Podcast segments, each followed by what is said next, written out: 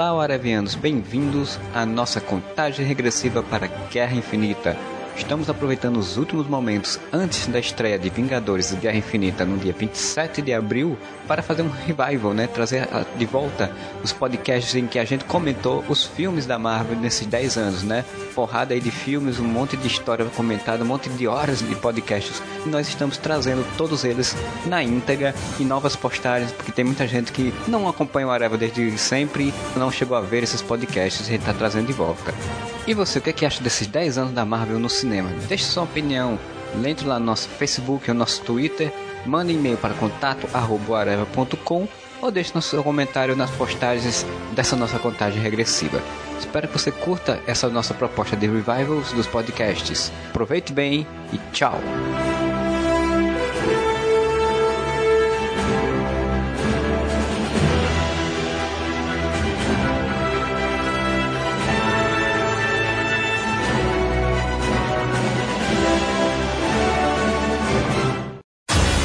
Hela, deusa da morte, invadiu Asgard. E você e eu lutamos recentemente. Eu venci? Não, eu venci fácil.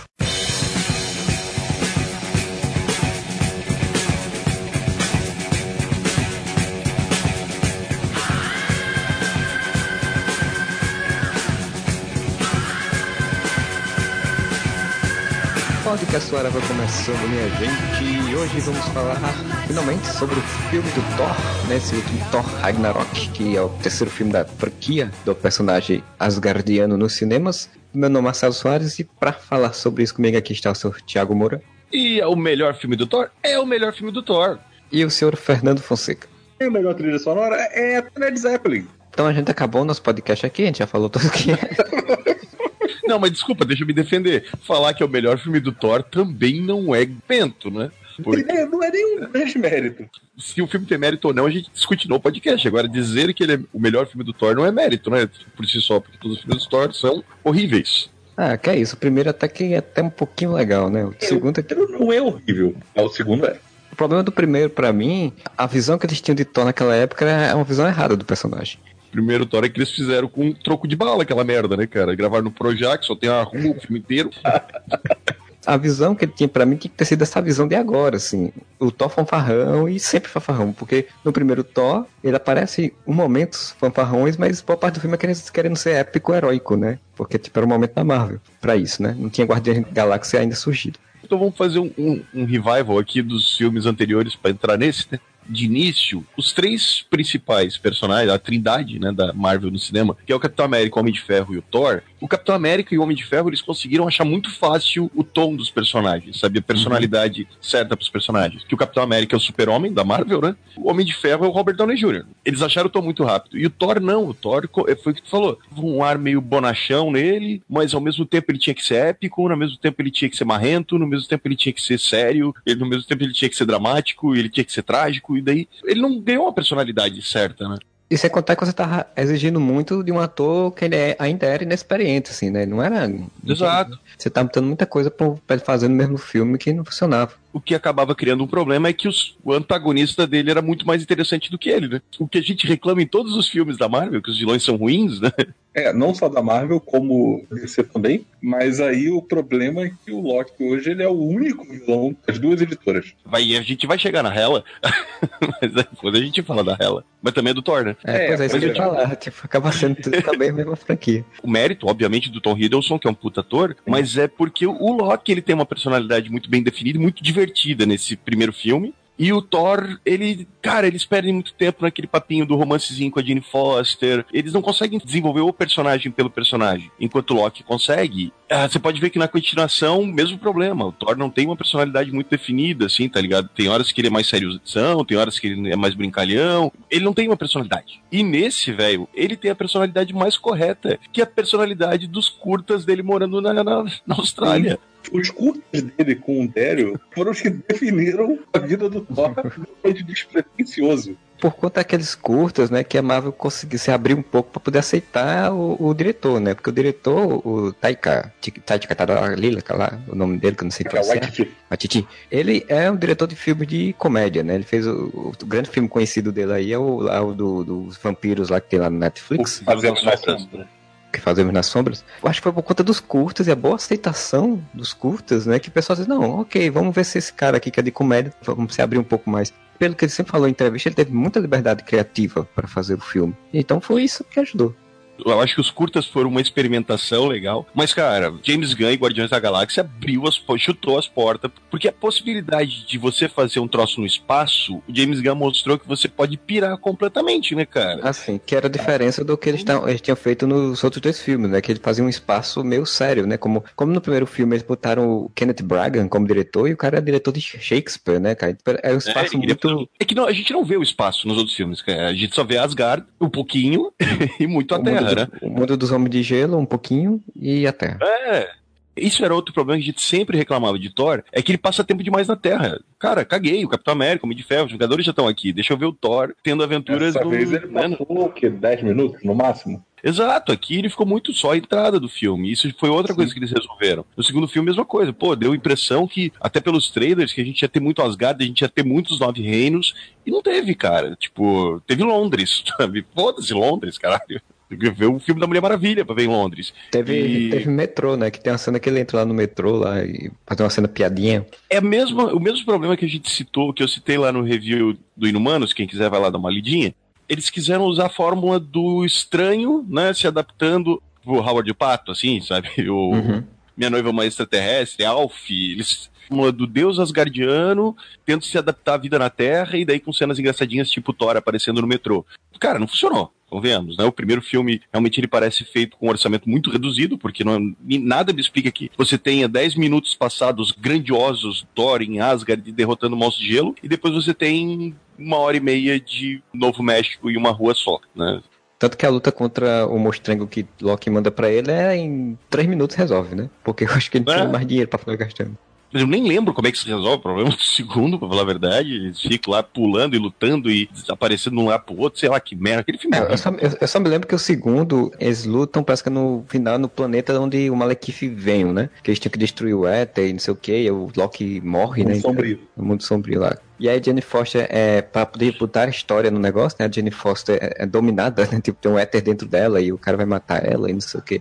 Que por sinal, a curiosidade é que o Mundo Sombrio era um filme que a, que a Pat Jenks ia dirigir, né? A, mulher, a diretora da Mulher Maravilha. E, e ela que ela saiu porque ela leu o roteiro, né? É, ela, sa, ela, saiu, ela falou numa entrevista recentemente, falando que saiu do filme muito porque não deixaram ela fazer a visão que ela tinha. Ela, ela disse que ela queria fazer um Romeu e Julieta, né? Já que era pra ser um filme de romance, né? Porque eles pegaram essa coisa que tinha que ter o romance da Jane Foster com o Thor, porque, enfim, o Capitão América tinha a gente Carter. Não, pois é, mas até vou te interromper. Porque o, o Capitão América tem a Agente Carter, o Tony Stark tem a Pepper. Mas, velho, o centro de nenhum dos filmes desses heróis, no caso, é o romance. Não, sim, sim o centro, o coração dos filmes do Homem de Ferro, não, é o romance dele com a Pepper. Tanto que ele vai se desenvolvendo muito aos poucos, né?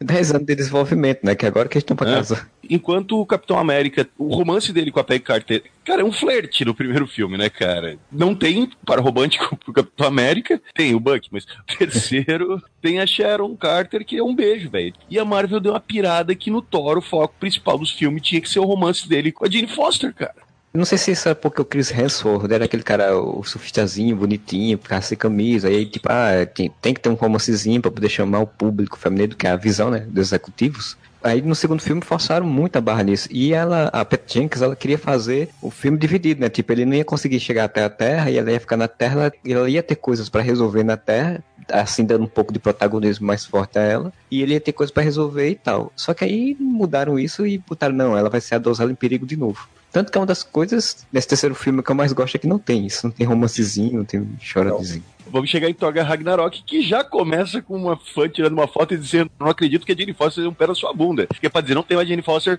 E a cena é muito boa porque ele faz: Não, não foi ela que me deu pé na bunda. Fui eu que.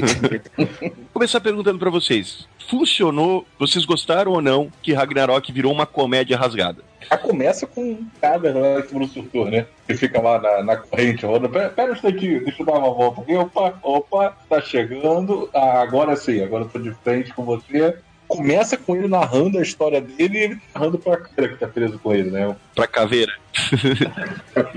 Brincadeira com o próprio gênero heróico, né? De contar de forma épica, né? O início do filme, dizer, ah, aconteceu isso e vai acontecer aquilo, não sei o quê. E quando no final que você vê, não, ele só tava falando pra uma caveira.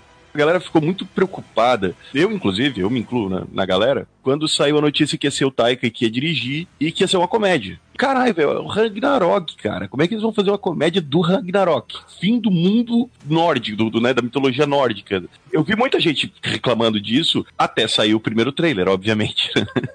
e quando saiu o primeiro trailer lá com, com o Hulk, com Led Zeppelin, a galera pirou Aliás, foda. A primeira cena com música, com a música do Led Zeppelin é foda. Quando ele pega É. o martelo, ele sai detonando todo mundo tocando a música. Eu, eu achei assim, o filme, eu- ele ser uma comédia, pra mim não é um problema, assim. Eu acho que em alguns momentos, como é típico dos filmes da Marvel, eles têm uma exageradazinha, assim. Como, por exemplo, essa cena dele girando, a primeira vez que ele fez, eu ri. Aí depois ele faz de novo, e depois faz de novo. Tipo, tá, Mas tu sabe que eu acho que isso é mais do diretor, cara. O Taika tem esse humor meio. Eu, eu tô fazendo aspas com os dedos, tá? Bobinho, no sentido de fazer uma cena que ela vai te deixando rindo de nervoso. O Taika tem muito essa direção. E essa cena, principalmente essa cena que ele fica girando assim, daí ele para. Ah, peraí, peraí, peraí, peraí. Opa, tô aqui de frente de novo. É ele fazendo aquele humor meio bizarrinho, assim, meio esquisito. Sim, sim, que ele te ser. incomoda ao mesmo tempo que ele te faz rir de nervoso. Agora, tem uma coisa importante que a gente vai falar. É uma comédia rasgada? É. Mas assim, duas coisas. Uma, que realmente o Ragnarok lá, realmente morre muita gente. Dois, cara, Thor nunca foi tão poderoso que todos os outros filmes da Marvel. Ah, com certeza. E as cenas de ação, na minha opinião, por incrível que pareça, cara, são as, as mais bem dirigidas, velho, do- Sim, sim. da Ah, trilogia. Essa cena mesmo que, que o Fernando falou, a cena de abertura da luta ali com o Surtur, cara, eu pirei quando vi isso no filme. Porque, porra, é uma das melhores cenas de ação do da Marvel inteira. E- e- Sim, do- dos filmes de super-herói, velho. Pois é, e é feito por um diretor de comédia, cara. Então isso é muito louco. E Velho, a câmera comédia, acompanhando o martelo, cara, sabe? Tipo, a câmera acompanhando Não, o martelo. Eu nunca vi o Thor e- usando o martelo de uma forma tão criativa. Acompanha e para, né? Tipo, que o martelo vai, para, volta, ela segue de novo e, e a sequência dele matando, vem um monstro, vem monstro pra tudo que é lado, ele enfrenta o, mo- o dragãozão lá e tudo. É, é muito, gordo. muito bonito isso.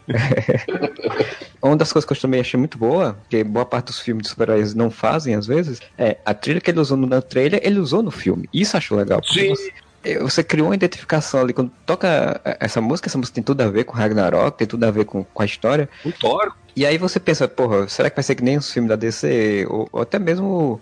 Tem algum filme da Marvel que eu lembro que fe- que fez isso também. Botou uma música no, tra- no trailer, mas foi. Era de Ultron, se não me engano. Então a música do Pinóquio no final das contas não aparece. E aí ela aparece, ela aparece logo no início e logo assim empolgante você diz, ponto, aí tá bom. Aí já, já me pegou o filme, né? O filme já pega você, você diz, agora eu vou. É- essa música ela acabou combinando tanto com Thor que ela virou meio que uma trilha não oficial ou oficial, como é Back in Black ou o Gaiaca, o Gaiaca pro Guardiões Sim. da Galáxia, sabe? Sim, sim. Eles conseguiram achar uma música que combina muito com o clima do filme e com o personagem em si, tal qual os outros, os outros dois citados. Isso, pô, é um mérito fodido, cara.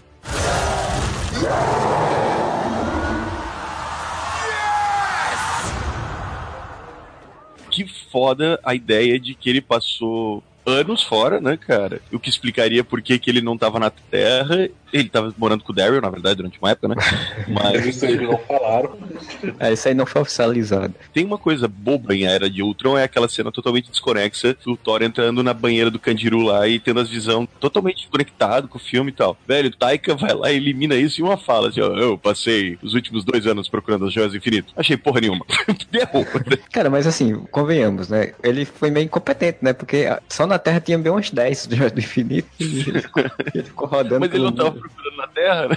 Ele saiu pra procurar no espaço. Aí tava lá na Tropa Nova 1 e ele não achou. Mas tudo bem, enfim. é, dá pra se aceitar porque, tipo, ele saiu rodando feito doido, né? Do jeito meio abestalhado que o. Thor tava nesse filme. E ele só foi tendo aventura em cima de não aventura. prima, o Thor não prima pela inteligência, isso é muito, isso é Não, muito ele claro, não né? é. Esse perfil que foi criado pra esse filme, ele era mais, tipo, eu vou aventura em cima de aventura. Então ele foi matando gente, entrando no canto, destruindo coisa, indo, indo, indo, né? Até, Até o momento que ele encontrar disse, porra, vou atrás do cara que é o responsável pelo Ragnarok logo de vez. E faz exatamente o que era pra ser feito. volta com a caveira do coisa amarrado nas costas, né? Velho, que cena, que cena sensacional quando abre o portal, ele atravessa, atravessa só a cabeça do dragão. As mulheres lá, com o executor lá. Daí com as duas metralhadoras, velho. Todos os coadjuvantes são ótimos, velho, nesse filme. O que é a cena de Thor chegando e tá lá Odin, que na verdade é Loki, né? Anthony Hopkins alucinadaço lá, deitado, comendo uva, pagando de velho babão. É o Matt Damon fazendo. Teatrinho com Thor, Matt Damon, aliás, Loki, Não, Matt o Damon. Loki, Matt Damon. O Thor é o irmão dele que faz o Westworld, é o outro Hemsworth lá. Né? É, Thor é o, é o, é o Hemsworth. E o, o Odin sendo Sanil, né? Que é que eu não reconheci quando assisti, cara. Depois que eu, que eu vim ver que era ele lendo, mas tipo, na hora eu não reconheci que era o Sonil coisas que eles resolvem piscar de olhos. Eu pensei, cara, pensei muito assim, quando acabou o primeiro, o segundo Thor, pensei muito, pô, o próximo filme vai ser o filme Thor também. tentando provar que o Odin não é Odin e o filme todo dessa. Não, cara, resolveu em 10 segundos. Assim, Joga o martelo também, na cabeça. Mas também aquela parada, né? Porra, a solução era ridícula de se fazer, né? Que de repente o Thor aparece depois de anos fora e tal, chega lá em Asgard, cara, ninguém repara que o Odin tá tudo alucinado. Porra, cara, para aí, para, para. Tem uma coisa errada aí, né? Mas é o Império, pô. O Império é assim, né? O rei faz o que quer, todo mundo diz, ah, Tava todo mundo pensando que o Odin tava né, gagá já, né, gente? A mulher morreu, o filho morreu. morreu.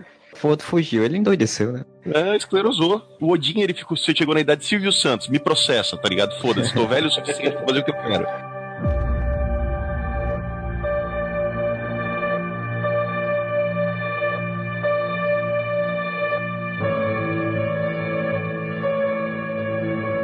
Uma das críticas que fizeram, assim, das poucas críticas que eu vi falar a relação ao filme, foi exatamente porque algumas pessoas é, acharam muito rápida essa solução, né? Tipo, ah, pô, o Loki fez aquilo tudinho só para poder ficar comendo uva e assistindo peça de teatro. O Loki é uma criança mimada grande, gente. Isso, isso tá bem claro em todos os filmes, né?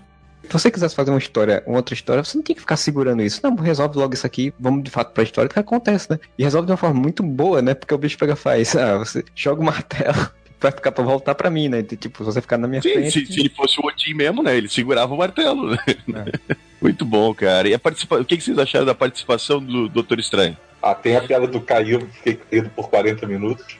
Achei muito bem sacada, eu vi até algumas pessoas comentando de como ele tá foda nos poderes, né? Tipo, ele que faz o quê? Um ano pela cronologia ali, deve ser mais ou menos isso. Eu tô achando que eles estão querendo dar uma rebutada nessa velha. Não fica muito claro no filme Doutor Estranho quanto tempo ele ficou lá treinando nem quando que ele foi para lá. A única pista que a gente tinha era aquilo que a gente até discutiu e que eu provei que o Modeste estava errado. Ah, porra, uh, peraí. Sobre... Mas provar que o Modeste está errado e dizer que. Também não é mérito. Dizer que o Thor, Thor 3 é o melhor filme do Thor, eu já disse duas obviedades nesse podcast, né? Uh eu tô falando coisas que não merecem muito mérito com frequência. Mas enfim, que era o lance da queda do Rhodes, né, e do acidente. Não sei, eles podem simplesmente dizer que não, não era o Rhodes, era outra coisa. Sim, é, não é claro em momento algum que é o Rhodes. Encheu na sua cabeça que aquilo ali seria o Rhodes. É, as teorias até, como eu falei na época do podcast, é de que na verdade tinha mais a ver com os testes Homem de Ferro 2, né? Que aqui o, tinha um empresário lá que também estava fazendo armaduras. Justin Hammer. Justin Hammer. E, e, só que como o próprio Kevin Feige já falou que os filmes da Marvel não são cronologia é, horizontal como a nossa realidade, né?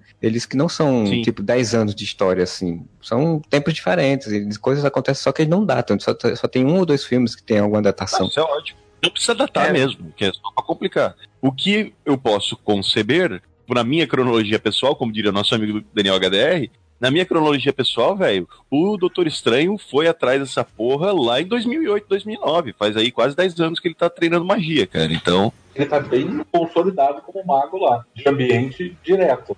É mestre das artes místicas. Sim. Só faz uma piada, tipo, agora a Terra tem magos. Não. e eles voltaram aquela piadinha que eu adorei no filme, da cerveja sendo reposta dentro do copo do Thor, velho. Eu ri muito na hora.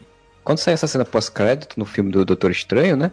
A ideia que dava, pelo menos que a, que a gente chegava a pensar, é que, tipo, ah, o Doutor Estranho vai ajudar eles numa, numa missão encontrar é, Odin, e isso seria de fato o roteiro do filme, né? Do Loki do Thor 3. E aí não, tipo, outra coisa, eles resolvem isso rapidamente. Em né? algum momento isso tinha passado pela cabeça. Eu acho que sim, eu acho que provavelmente antes, antes de começar a fazer a produção, provavelmente essa era a ideia, né? E, tipo, eles iam atrás de Odin, ter toda essa história de derrubar o, o Loki. De depois que o Thor passou a morar com o Daryl e tudo mudou, Mudaram essa ideia a participação dele é muito, para mim, é muito pontual e muito bem feita, cara. O conecta com o resto do universo, faz uma série de piadas, que obviamente é uma comédia, a gente ia ter uma série de piadas. As piadas não ficam forçadas e eu gostei de criar essa interação, porque eu ainda defendo unhas e dentes. Por favor, Marvel, faça um filme dos, dos defensores de verdade, só que daí você troca, né? Não tem surfista prateado, coloca Thor, Hulk, Doutor Estranho mais alguém, faz um filme desses quatro, cara. Bem, não tem surfista prateado até agora trocava pelo Adam Warlock fácil.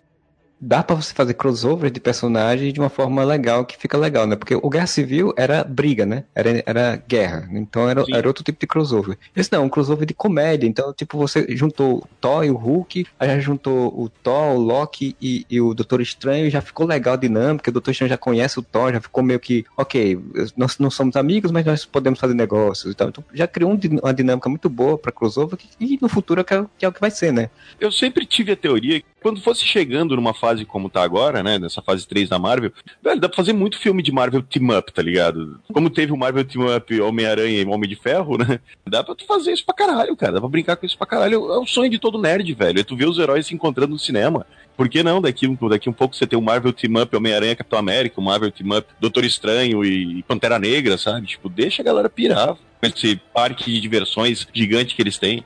E o legal é que eles usam, inteligentemente até agora estão usando, filme específico de um personagem para fazer isso. Não precisa você estar tá fazendo filme com o nome dos dois heróis, né, por exemplo. A não ser Homem-Formiga e Vespa, né? Mas aí é uma, era uma evolução natural do, da não, franquia. Sabe do jeito certo. Porque assim, pegaram toda a questão do Hulk, foi para outro planeta, caiu da Terra no, no final do Vingadores 2, juntou com o Thor, que estava no espaço, para eles poderem se encontrar. Esse encontro do, do Thor com o Doutor Estranho ele faz todo sentido, já que o, o Loki é um feiticeiro. Faz muito sentido que o, assim que ele pisou na Terra, o Doutor, o Doutor Estranho tem que ser o primeiro cara a, a ligar o alerta. Tipo, opa, peraí. É, o, o Loki invadiu a Terra, né? Destruiu um monte de coisa. Filha da puta tá aqui de novo, né? Exatamente. Não, e o legal é que quando, eles, quando ele libera o, o Loki, né? O Loki vai, você se acha um mago, não sei o que. A cara do, do Cumberbatch é ótima. Já, ah, vai tomar no cu. Ah, não, ele gira o negócio, ele só puxa os. Vai, vai, vai, mas os dois. vai para aquela cena que o chroma key tava foda, o chroma key tava uma bosta, né? Lá em cima do morro lá. Da... Sim, Eu esqueci onde é que é, na Normandia. Da, na Noruega, não? Noruega. É que é e... é nórdico, né? Vem de lá o Odin da baixa, né? De uma vez por todas, ele vira purpurina. Cara, é curioso, deixa eu só, só fazer um adendo, porque assim, a ideia original do filme tem até uma, a foto, né, do, do Odin todo mendigão e louco, né? Porque assim, a história que a gente viu lá no final do Thor Mundo Sombrio, que o Odin o Loki Apareceu, né? Ele é, desapareceu e o Loki tomou o lugar dele, tipo, aí depois o Loki vai dizer que tinha deixado ele em algum local, né? Tinha deixado ele na Terra. A ideia pelo original era que é, o Odin estaria vivendo como um mendigo na Terra, sem memória, né? Sem se lembrar de quem era por isso que tem essa coisa do Doutor Estranho ajudar eles a encontrar, porque o Odin estaria pelo mundo. Até no trailer, né, tem a cena deles enfrentando Hela no, num beco de Nova York. Na cidade, né? Exato, porque exatamente eles encontrar a mesma coisa, a mesma ideia de eles encontrar o, o Odin, só que num beco de Nova York, vivendo como mendigo e esclerosado, sem lembrar de ninguém. Provavelmente ia se lembrar dos dois em algum momento, e iria morrer, e aí Hela surgiria, né? Eles fizeram uma, um corte do filme e exibiram para um público teste, o público não agradou, não gostou do filme, porque disse que o primeiro ato dele muito comédia, com muita comédia, e todo o segundo ato e terceiro muito drama, muito exagerado. E aí eles resolveram, ah, então vamos aumentar o número de piadas, de, de comédia, e vamos tirar essa parte que fica muito pesada, do Odin como um mendigo, né? O chroma aqui tá uma bosta, tudo tá uma bosta, mas pelo menos assim, foi uma coisa boa, porque eu gostei mais dessa visão do que se fosse daquela outra dele mendigo. Ah, certamente, certamente abre umas possibilidades pro final do filme, que é aquele papo do Jim falando pro, pro Thor que Asgard não é um lugar, que Asgard é um povo. Aqui poderia ser Asgard, óbvio, ficou meio óbvio para mim que se a nave conseguir chegar aqui, né, se passar pelo Thanos, vai ser ali na Noruega, Nova Asgard. Né? que se aí faz um link muito interessante com o HQ, porque quando teve o Ragnarok nas HQs aconteceu exatamente isso, né? O Thor conseguiu ressuscitar Asgard e ele surgiu como uma cidade suspensa no meio da Europa, ou dos Estados Unidos, no meio dos Estados Unidos, em algum de, no deserto americano. E aí ele foi atrás de. A, o arco do Thor era ele encontrar todos os Asgardianos, os deuses Asgardianos que ressuscitaram, só que ressuscitaram como humanos sem se lembrar. E ele tinha que sair acordando todo mundo. Desmond na, na última temporada do Lost. É, por aí. Ah. aí, tipo, aí cria um link interessante, né? Que se quiserem manter o futuro da história, né? E sobrar algumas Guardiano vivo, eles podem fazer isso e aí segue com a história de Thor de outra forma, né? Com outro personagem, Sim. fazendo o papel que era de Thor e tá, enfim. Isso a gente vai falar no final, mas sobre a renovação de contrato do Thor tem muito a ser dito. Mas e a Hela? É, os... a Hela que fica lá detonando tudo? Chega com, com o esplendor da cabeça? Ela chega sem esplendor, ela chega evanescente primeiro. Ela só pega o esplendor quando destrói o martelo. Quando o bicho vai pegar, é esplendor. Tacou o esplendor, fudeu. Vai se fuder, Kate Blanchett, cara. Alguém dá um, todos os Oscars pra essa mulher, velho. Que mulher foda.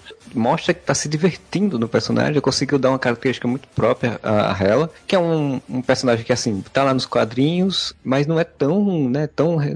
Não tem um público, não tem um pessoal que diz, nossa senhora, eu queria ver a Hela, não. Mas agora Kate Blanchett deixou todo mundo com vontade de ver mais dela, né, porque ela é. fez muito bem. Cara, que troço foda que ela faz meio louca, meio, sabe? Com a feiticeira. Ela é cruel pra cacete, tá ligado? E já, ela já chega Daenerys, né? Conhecem a Ju? Que Ju? A Joelha, filha da puta. Uma coisa que me incomodou na ela não é dela, mas na verdade porque assim, a história dela é, é muito por cima, assim. Eu senti falta de, em vez de só falar, ver o que acontecia. É, e ver ela atuando com o Anthony Hopkins, né, cara? Que não, não atuaram. Ah, isso seria foda, é verdade. Isso eu acho uma pena, assim. Mas em termos da personagem, é, é, ela mandou muito bem, assim. Ela já chega de algum canto que você não sabe onde é, porque, tipo, ela tá presa, mas não diz onde é, que limbo era, onde é que tava, enfim. O que eu acho interessante é isso, ela destrói o martelo do Thor, né? Porque aquela coisa, o Thor vai logo atacando. O martelo era dela antes, inclusive, né? Exato. Que aparece naquelas imagens. Que é outra coisa que o, o filme joga e você, tipo, e aí, mas como assim? A gente sempre achou que o martelo era do Thor. Você, não, o martelo era dela, então porque ele, ele pegou. Dá até uma, uma costura interessante de porque ele ficou tão triste quando o Thor ficou sendo muito violento no primeiro filme, né? Porque ele tá fazendo o mesmo caminho que a Hela fez. E aí ele pega, ficou triste e em vez de simplesmente é, prender, como ele fez com a Hela, já que ele tinha mudado também como um deus que é. Como... Porque a Hela era pirada foda, né? Eu achei legal o negócio da Hela é mostrar que o Odin também era um baita de um filho da puta, assim. Ele era um. Na verdade, ele é um péssimo pai, né, cara? É, o, que inclusive prova que eu estava errado e não era lógico que o, o Loki era o Odin, que o Odin fazia tudo aquilo é, que ele tava plausível. É, provavelmente a personalidade Odin, Loki Odin era a personalidade antiga do, do Odin, né? É, o Odin ali. O pai, né, cara? Expulsou o filho, o filho foi lá, né, brigou com os gigantes de gelo, expulsa o filho daqui. O outro filho foi tratado que nem um cachorro a vida inteira, tanto que virou vilão. A outra filha ele trancou na puta que pariu. O cara é um péssimo pai, velho. O Odin é sempre complicado, né? Até em Deus americano a gente vê lá como é que é esse processo também. O que eu acho legal disso, assim, que, tipo, dá a entender porque ela disse, né? Ele é um hipócrita, né? Tipo, ele fez aquilo tudo, conquistou nove reinos com guerra e, e destruição e depois ficou de hipócrita querendo pagar de bonzinho. Mas é interessante porque, tipo, é um amadurecimento, né? Ele provavelmente era um Odin mais novo e mais sanguinário e depois é um outro Odin, né? Não disse se a mãe do Thor é a mesma mãe da Hela, né? Também não fala isso, a gente não sabe não, se são... acho que não deve ser, né? É, então vai que ele encontrou a Friga e ela, e ela modificou ele, ele passou a ser uma pessoa mais, né, um deus mais caridoso, e aí mudou a forma de ver as coisas dela o legal é que quando ela destrói o martelo, também é, simbó é simbólico, né? Metafórico, né? Porque, tipo, o Thor que a gente conhece, até ali morreu. já não vai ser mais. Morreu ali com o martelo. Que legal ver eles viajando, lutando dentro da Bifrost, cara. O filme tem, um visão, tem uma visão, tem uma visão não, que visão tá lá nos Vingadores. Tem uma visão muito louca, né, cara? A direção de arte é muito louca desse filme. Eles pegaram toda a maluquice Guardiões da Galáxia 2, né, que já é maluco, e vão fazer mais maluco ainda, cara. Não, mas, mas é uma crescente, né? Porque Sim. a gente teve o Doutor Estranho, que é um filme que tem todo o conceito visual muito louco. Aí você tem o Guardião da Galáxia 2, continuidade desse, dessa visão, que não é uma visão padrão, né? Não é a, aquela visão conservadora de como as coisas vão ser. Não, e o legal é que assim, o espaço no cinema, ele sempre foi muito visto daquela forma Star Trek, né, de ser, né, meio clean, né? Star Wars. É, Star Wars, Star Trek, né, que, tudo, que é meio clean, é tudo muito, uma coisa meio padronizada, assim, tudo meio uma cor só e tal. E o legal do Thor do Guardião da Galáxia é que ele brinca com, exatamente com isso. Isso eu achou legal, achei legal de levar pro Thor. Porque é uma puta homenagem ao Jack Kirby, né, cara? Óbvia homenagem ao Kirby todos é, os cenários e. Aí eu vi críticas que diziam: Ah, eu queria ter visto mais do Kirby, só tava só nos cenários, eu queria ver mais coisa do Kirby. Eu digo, gente, mas isso é um filme do Thor, não é um filme do Kirby. Eu não aguento essas pessoas reclamando de tudo. A gente reclama de tudo também, mas nesse caso não. Sendo preconceituoso, 90% das pessoas que falam isso nunca leram Kirby na vida. Eu acho que 90% das pessoas que falam isso nunca leram Thor na vida também, sabe? Tipo, só, só, fala por conta do filme, assim. Porque assim, você fala, eu, eu queria ver mais Kirby no filme, mas, cara, ele queria, ele, queriam ver o quê? Pessoas só dando soco com Kirby Dots, ou Hã? monstros gigantes com, com balde na cabeça e tal, mas, tipo, você tem que manter uma certa coerência. Tem, não... tem monstro gigante com balde na cabeça. Porra de uma torre lá do colecionador, do colecionador não, do grão-mestre, uns bichos mas... com torre na cabeça. É, que tem o, o Bill Raio Beto, o Ares, né? Que era um, foi um, herói dos Vingadores também. Mas assim, tem que manter uma certa coerência na porra louquice também pro público que não é né, tão ligado nisso, né, cara?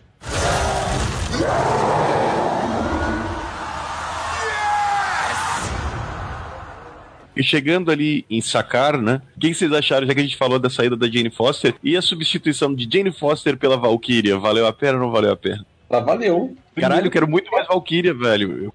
Porque ela não é uma donzela em perigo. Ela é uma donzela que impõe perigo. Derrota todo mundo que tava enfrentando o Thor, né? Bêbada. Bêbada, Bêbada. exatamente. Sai da nave. Aquela cena é muito boa. Sensacional. Eu gostei muito da Valkyrie, mas me incomodou um pouco porque ela acaba sendo um pouco o estereótipo da mulher fodona, que mulher pra ser fodona tem que ser daquele jeito, sabe? A Sarah Connor é assim, e tem outros personagens de cinema que são assim, tipo, bruta, aparentemente não tem sentimentos, que bebe pra cacete. Mas tudo bem, eu entendo, isso é o... o É, digamos- eu- mas assim, Marcelo, concordo contigo, mas por outro lado, se você pensar nas mulheres fodonas da Marvel, todas elas têm esse perfil badass, tipo Melinda May, sabe? Só que. É, Jessica Jones, né?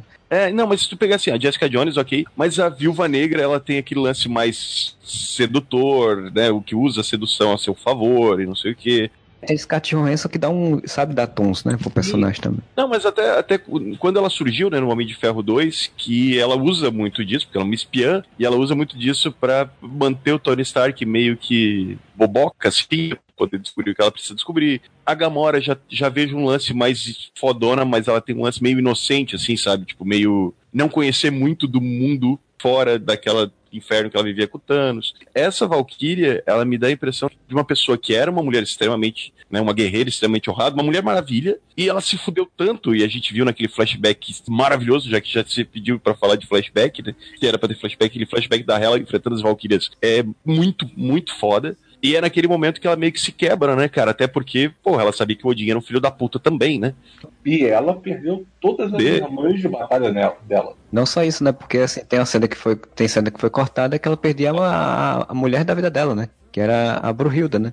Naquela, Mas isso aparece, né? É, é a É, Brunhilda a- que salva ela ali no... no...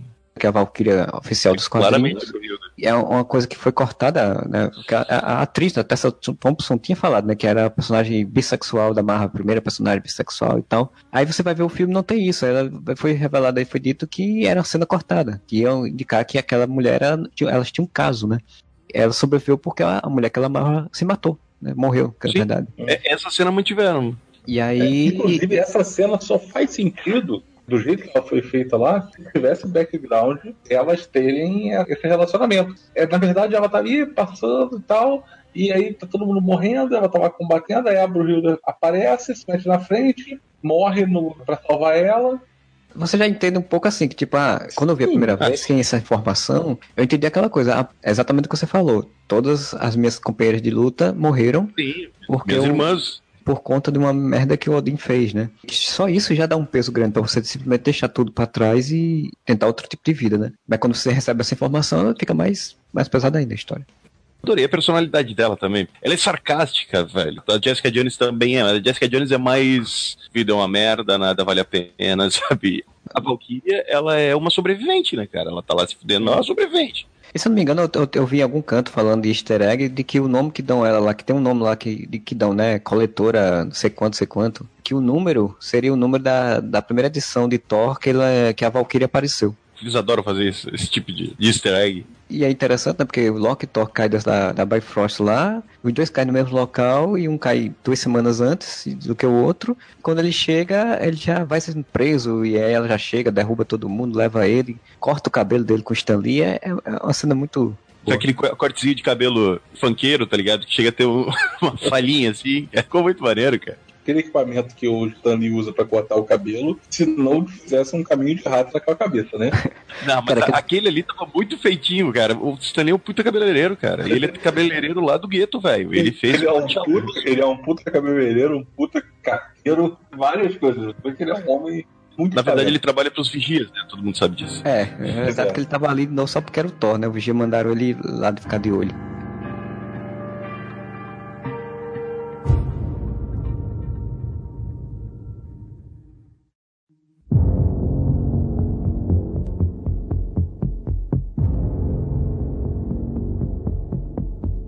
É aquela cena, estilo Disney, do Thor preso na cadeira, passando por- pelo troço explicando quem é o grão-mestre, o que, que é sacar, velho. Para um não mestre, ele é engraçado demais. Porque assim, Que humor, que humor É muito- desgraçado o Paão, cara. Depois dessa apresentação, aí o grão-mestre pega, usa sua vara de derreter, aí derrete um cara lá. O irmão dele. É, derrete lá o irmão dele. E aí, daqui a pouco ele ah, joga pisando nele, o cara tinha derretido, escorrido assim. Do... As reações do Thor são muito boas. Quando, primeiro, quando para o trenzinho, né? Que você chegou, ele ah, corta, tá todo mundo olhando pra ele sério, que ele tá parado num lugar assim, né? Enquanto o cara tá derretendo, velho. O Chris Hemsworth tá muito hilário nesse filme, velho. Outra coisa também, né, que não usaram isso antes, porque também ele não tinha feito comédias ainda, né? Quando foi seu Thor. E essa veia cômica dele começou a surgir depois, né? Apareceu no Caça Fantasmas, principalmente, que ele faz um secretário lá das Caça Fantasmas e ele, cara, ele ganha um filme, né? Que fazendo um secretário burro. e- Secretário burro que tá contratado porque é bonito. Ele tá no Férias Frustradas, novo É. também. E, e ele tá no Segredo da Cabana também, que é um filme do, do Joss Whedon também. Ah, eu E- tenho essa merda aqui, ó. Ah, essa merda não, porque esse filme é muito maneiro. É legal pra Eu, caramba não, essa merda que eu- eu tenho o DVD aqui, tá na minha mão. Sim. Esse filme é foda, recomendamos. Ele faz um, um louro burro e fortão. É um papel muito bom que serve pro Chris Hemsworth, cara. Louro, burro, fortão engraçado. É, Essa cena do, do- da chegada ali com, do grão-mestre tem uma coisa que eu uma dúvida que eu queria tirar, assim. Eu- se, eu, se eu entendi errado, o que foi? Eu entendi que o grão-mestre que criou a sacada. assim, Tipo, ele caiu lá, não existia nada, e ele criou, não foi? É, o Grão-Mestre tem, pelo que ele falou ali, muito, muito, muito. É que ele falou, ah, aqui o tempo passa diferente. Se fosse em outro lugar do universo, eu já, já seria morto. Quer dizer, ele tem milhares de anos, provavelmente, né? É porque a E- animaçãozinha mostra ele caindo e logo depois o planeta sendo criado, assim. Então eu imaginei que fosse ele que tivesse criado aquilo. Mas é, também não fica claro ele se não tem- existia ou não. O que fica claro, e isso eu gosto muito, era uma coisa que eu queria frisar pra falar aqui no podcast, é que tanto o Grão-Mestre quanto o Colecionador, vários outros seres que nos quadrinhos são tipo deuses onipotentes, quando eles são adaptados pra Marvel, eles não são esses deuses onipotentes. O Grão-Mestre nem o Colecionador tem aqueles poderes de manipulação de realidade que eles têm nos quadrinhos. Sim, graças a Deus. Graças a Deus. Então eles deixaram isso pra um grupo muito específico, talvez, de personagens, como é o Ego, né? Ia ficar muito genérico, né? Toda hora ia ter um cara super poderoso. Então você, o que é que você faz? Você quando vai ter um vilão foda, como o Ego, como o Thanos, né? Que são de fato ameaças, aí sim, eles têm superpoder mega ultra de mexer de realidades e tudo. Quando não é, você só faz mostrar o quanto aquele personagem é ridículo, né? Eles Ah, têm ele é- superpoder, mas eles são ridículos. É, ele tem o cajado que derrete pessoas, que é o único poder que eu vi ele ter. Mas Imortalidade ele. né? É um, E a imortalidade. Pô, ele ia se fuder se encontrasse com a Hela na frente, por exemplo. Que a Hela tem os Sim. poderes massa que a Hela tem o poder de lança-faca louca, né? Sem parar. A interpretação do Jeff Goldblum, o que, que é aquilo, velho? Eu li que Taika, né, ele tem essa mania do um jeito de fazer direção de improviso, né? E dizia, ó, a essência do que a gente quer fazer é isso, a mensagem é essa da cena, e aí você improvisa o diálogo aí. E, tipo, aí era ele tá fazendo ele mesmo, né? Tipo, improvisando as piadas do jeito que achava mais de É, o, acordo. O Taika tinha que colocar a Tata Werneck, então, no, no filme do Thor, né? E o Loki, né? Quando você descobre que o Loki tá ali há muito tempo, já tá amigo do, do Grão-Mestre, porra, me ajuda. Aí eles repetem a, pi- a piadinha do Vingadores ao contrário, né? Ah, você conhece esse cara, não sei o quê. Aí o, o Thor fala, ele is my brother. Aí o Loki, adotado. Ali era queimação de filme. Não, o, o legal é assim, porque 10 anos de história, né, de cinema, os caras já, já podem fazer piadas com eles mesmos, né? Porque tem Sim. duas piadas dessas, né? Tem outra piada nesse momento e a piada da luta, né? Do Hulk e do Thor, que o Loki fala a mesma coisa, né? Tipo, Exato. "Ah, veja como é, essa é bom essa porra. É, faltou o chupa. Como é que é? É, por- porque, o, o Hulk faz a mesma coisa, né? Pega o Thor pelo pé e bah, bah, bah, e o Loki levanta, veio como é bom, seu filho da puta. Isso é legal, né? Porra, 10 anos de história. Mas a gente não pode ir direto pra luta com o Hulk sem falar de um dos melhores personagens do universo Marvel, que é o Korg. Olá, meu nome é Korg. Quer me ajudar na minha rebelião? Eu li do, do Taika falando que é, quando eles pensaram em botar o Korg, né? Tipo, eles pensaram exatamente em subverter o clichê, né? Porque o cara, tipo, é um monstro de pedra gigante, forte, e, tipo, seria o quê? Coisa, né? Tipo, sair batendo as pessoas, somente isso. Ele não. Tem que falar com uma voz assim, né? Normalmente o cara fala com a voz. Quem é que dá a voz do Korg? É o diretor. Ele fez o adaptação de, de movimento também. Tem umas piadas ótimas, velho. Quando o Thor fala, não, mas como é que você não pode derrotar o campeão? Você é feito de pedra. E ele, ah, de pedras que né, não são invulneráveis. Aí cai uma pedra, ele só, olha, caiu mais uma. Pedras quebram, né? E tem um amigo dele, como é que é o nome do amigo dele? O, o bicho que é Doug. tipo inseto? O Doug. Ah, o- Não, o Doug é o que morreu. É o que morreu. Que é um ótimo nome pra um alienígena, Doug. Eu vou vencer os- o campeão do Grão-Mestre. Ah, o Doug também falava isso. Cadê o Doug? Ah, é, o Doug morreu. Não, e esse personagem, né, se não me engano, tanto o Korg quanto o outro, o Insetzinho, eles estão lá no, no, na história do Hulk, né, do que ele... Planeta Planeta, Planeta Hulk, tipo, eles são lutadores lá. Eles só mudaram algumas coisas, mas eles são também... Algumas coisas só subverteram tudo, né? É. E nessa cena deles, de- do encontro deles dois, tem uma coisa muito interessante, que é a coisa de explicar, sem explicar, o que é aquele planeta, né? Porque, tipo, ele vai tentar fugir e ele faz uma curva, né? Ele dá, ele dá um giro e ele diz, mas, pô, mas eu não passei por nenhum canto. E, tipo, é, mas é assim, esse planeta é esquisito mesmo. Nada faz sentido. O que faz É. sentido aqui é o que não, é não fazer sentido. É isso, é isso, cara. Não, não precisa de explicação de o que, que é essa cara, velho. Aquela maluquice ali mesmo.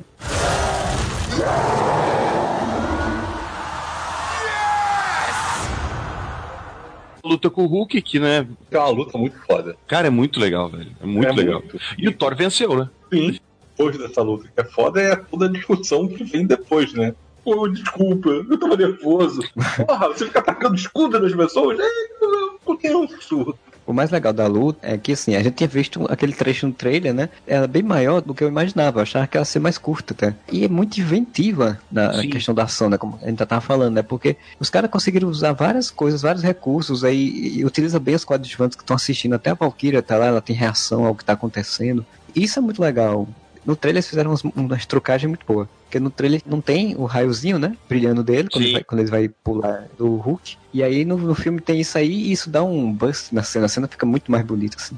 Eles nos pouparam muito de spoilers no trailer, né, cara? Eles tiveram uma preocupação muito legal de não entregar nada do filme no trailer, assim, nenhuma surpresa. E essa dos raios é uma delas. Inclusive na, no trailer que saiu na D23, né? Que foi tipo antes, foi em meio do ano. Trailer de Guerra Sim. Infinita, né? E que o Thor aparecia com os dois olhos, né? Quando ele encontrava os Guardiões da Galáxia, da Galáctica. Não, ele apareceu É, com isso. dois olhos. O trailer também tinha a cena dele com dois olhos na parte final, quando ele Sim. tem o Deus do Trovão lá. E também não. Cara, eu sou contra mudanças de trailer pro filme, mas sou a favor quando é pra não revelar coisas. Não, isso, isso é muito importante. Isso, é muito isso eu importante. acho super válido. Roger Scott contou o trailer faltando, sei lá, um monte de meses ainda pro filme e aparece um monstro gigante que vai ser o vilão do final do filme, né? Mas tudo bem. Exatamente, sendo que era pra ser uma luta entre os dois heróis. Dos dois heróis, nenhum dos dois é herói. Enfim, Sim. uma coisa que eu achei legal, velho, é a evolução do Hulk. Se a princípio te causa um estranhamento quando você tá vendo lá o Hulk dentro de um quarto, o Hulk pelado, né? O Hulk tomando banho. A cena do, a cena do Thor pelado, o pelado assim, ele tá com a Nunca mais vou conseguir tirar essa imagem da minha Os olhos, os olhos. Trozomba do Hulk gigante. E como o Marcelo falou, o Hulk agindo meio como uma criança, né? E falando muito, pode causar um primeiro estranhamento. Eu vi muita gente dizendo, ai, olha só, agora o Hulk fala, como é assim, não sei o quê. Velho, isso é explicado muito, muito bem quando.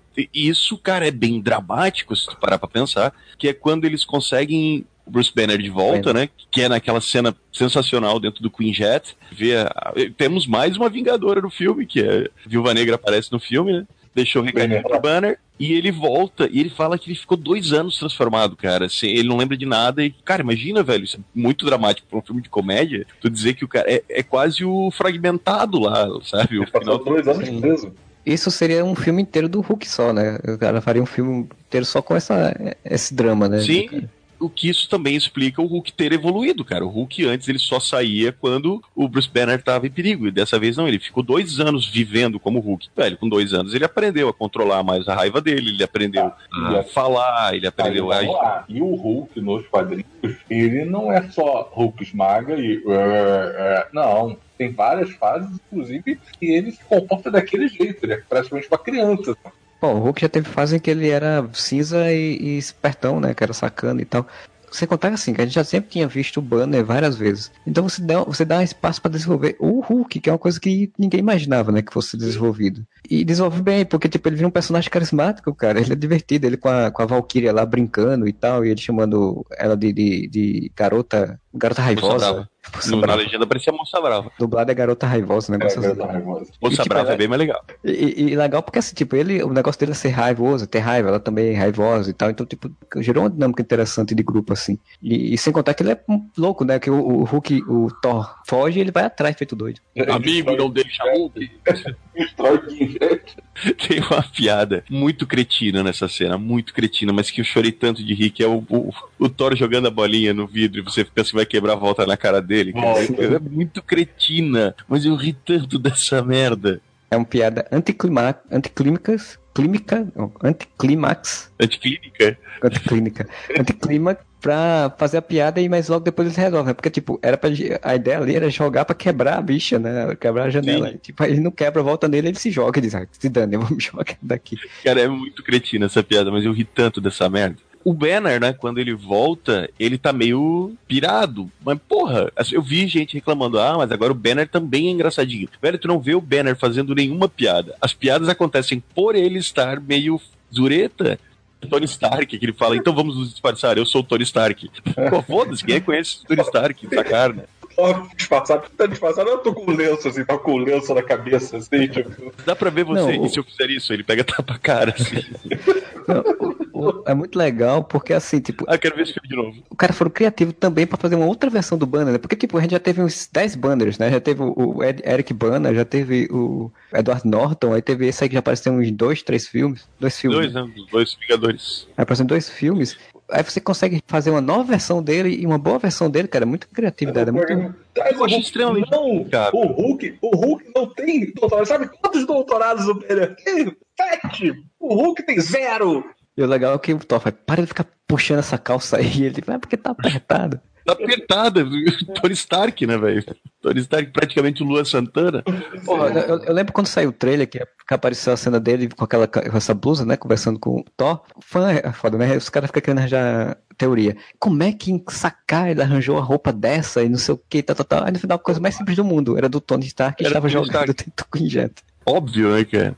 A virada de roteiro, quando o Loki trai, né? Obviamente, o Thor. Mas o Thor já estava preparado para aquilo, é muito boa, velho ela vem logo depois de uma cena muito intimista, né? Que eram os dois conversando no elevador, onde dá a entender que o Loki queria que o Thor pedisse ajuda dele, que, tipo, que, queria que desse a entender que quisesse que ele fosse, né? E o Thor disse que não, aqui é, aqui é bom para você, que funciona e tal. E aí o Loki fica meio com a cara de, tipo, que merda, eu queria que ele tivesse outra visão sobre mim, né? E aí ele resolve trair.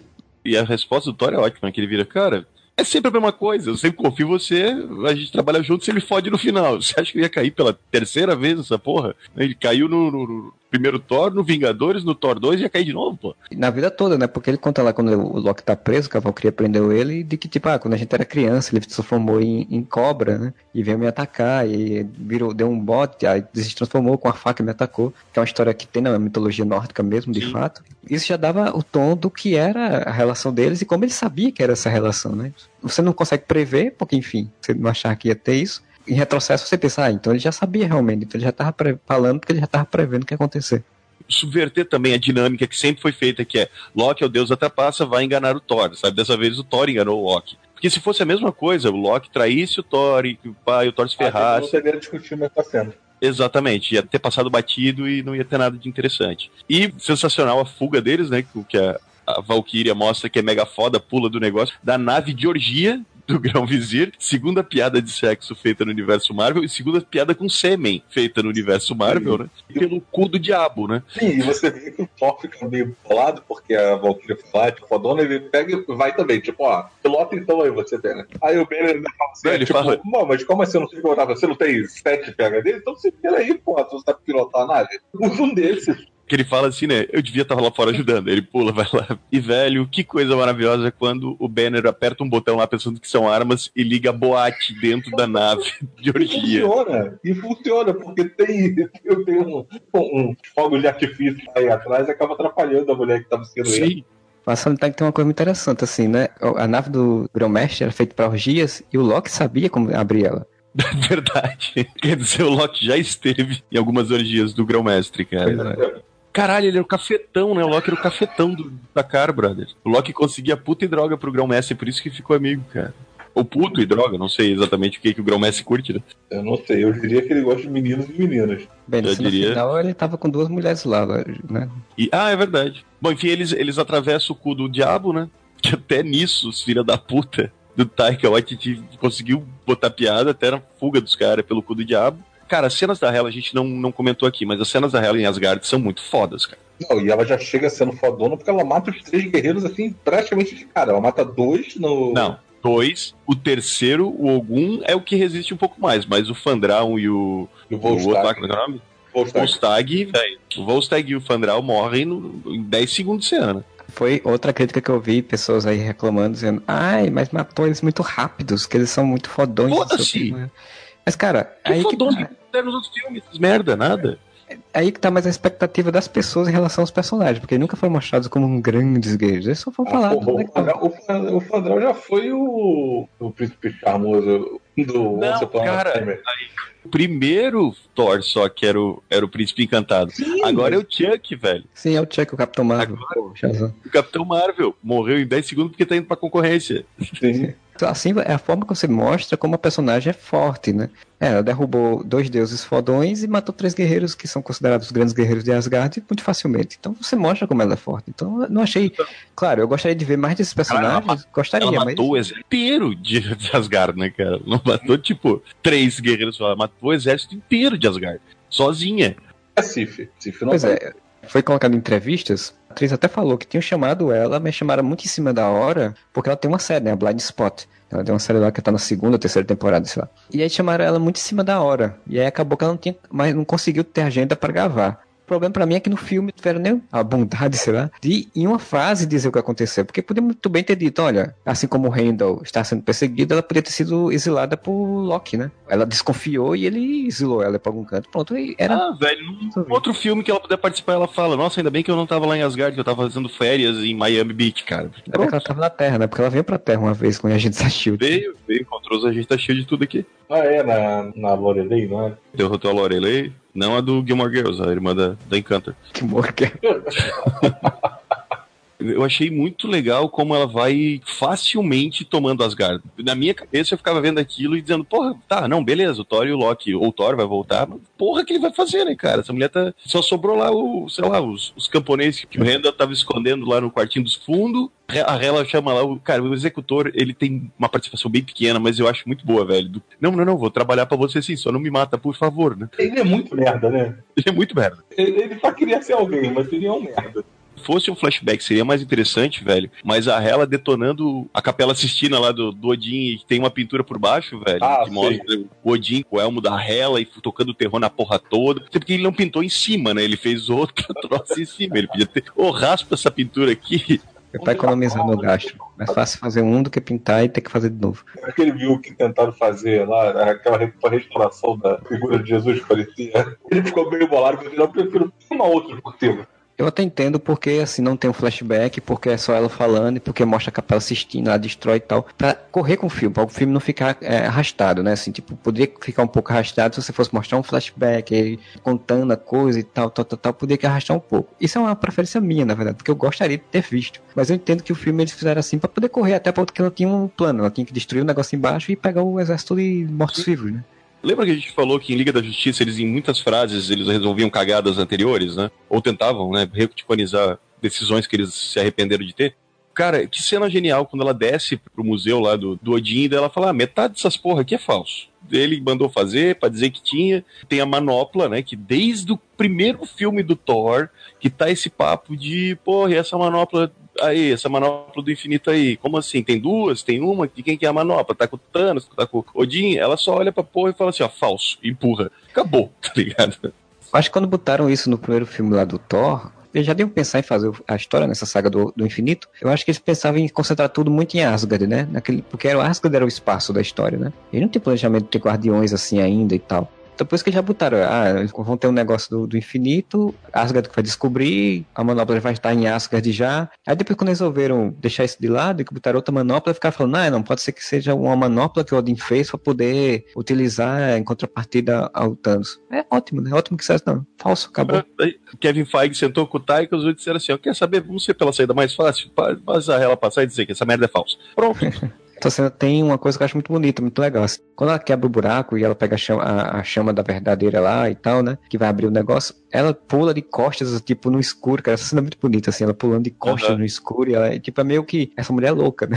Sim, e ela é poderosaça, ela, ela pula num buraco escuro de costas dando mortal. Tá cagando. Que massa aquele lobo gigante que eu esqueci o nome, né? Pra não entender. Fenrir. Fenrir e o exército de capiroto lá, porque, né, todo vilão que se preze, ele tem que ter os seus minions, né, velho? Sim, Impossível. claro. Tem que ter minions.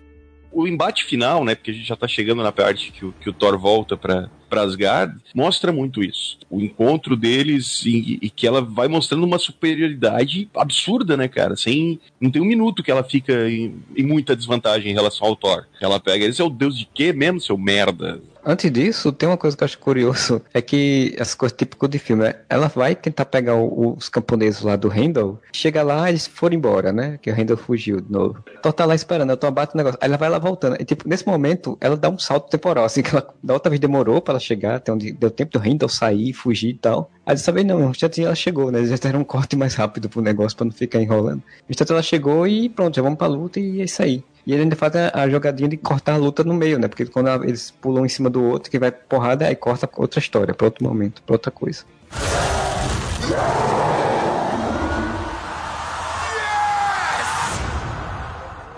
É outra série cretina, muito, uma piada muito cretina, que eu ri muito. Porque fica a Valkyrie o tempo todo falando pro Banner, né? Ah, eu te conheço de algum lugar. De onde que eu te conheço, porra? Ele, não, não sei, esse aqui. Ah, mas tua cara é meio estranha. Aí ele fala assim: agora você vai lembrar de onde você me conhece. Aí ele pula da nave como é o clássico, a gente já viu em alguns filmes o Hulk pular de algum lugar, né? O Bruce Banner quer pular de algum lugar e cair lá embaixo do Hulk. E se estabaca na porra da ponte, velho. Eu ri tanto dessa piada cretina, cara. E daí ele só vai virar o Hulk depois. Cara, mas eu fiquei com aquela coisa, porque o filme da Marvel eu sabia que não ia acontecer, mas ali ia dizer, pô, o Banner morreu, né, cara? Porque se quebrou é, não, todinho. Morrido, né? Quebrou-se todinho ficou lá depois que ele virou o Hulk, né? Mas aí, como tem essa vamos, coisa vamos. do Hulk, do Hulk é, regenerar o Banner também, né? Pelo que dá a entender é isso, né? Que acontece é na Marvel. É, tem que ser, né? Vamos nessa teoria. Porque a piada valeu a pena.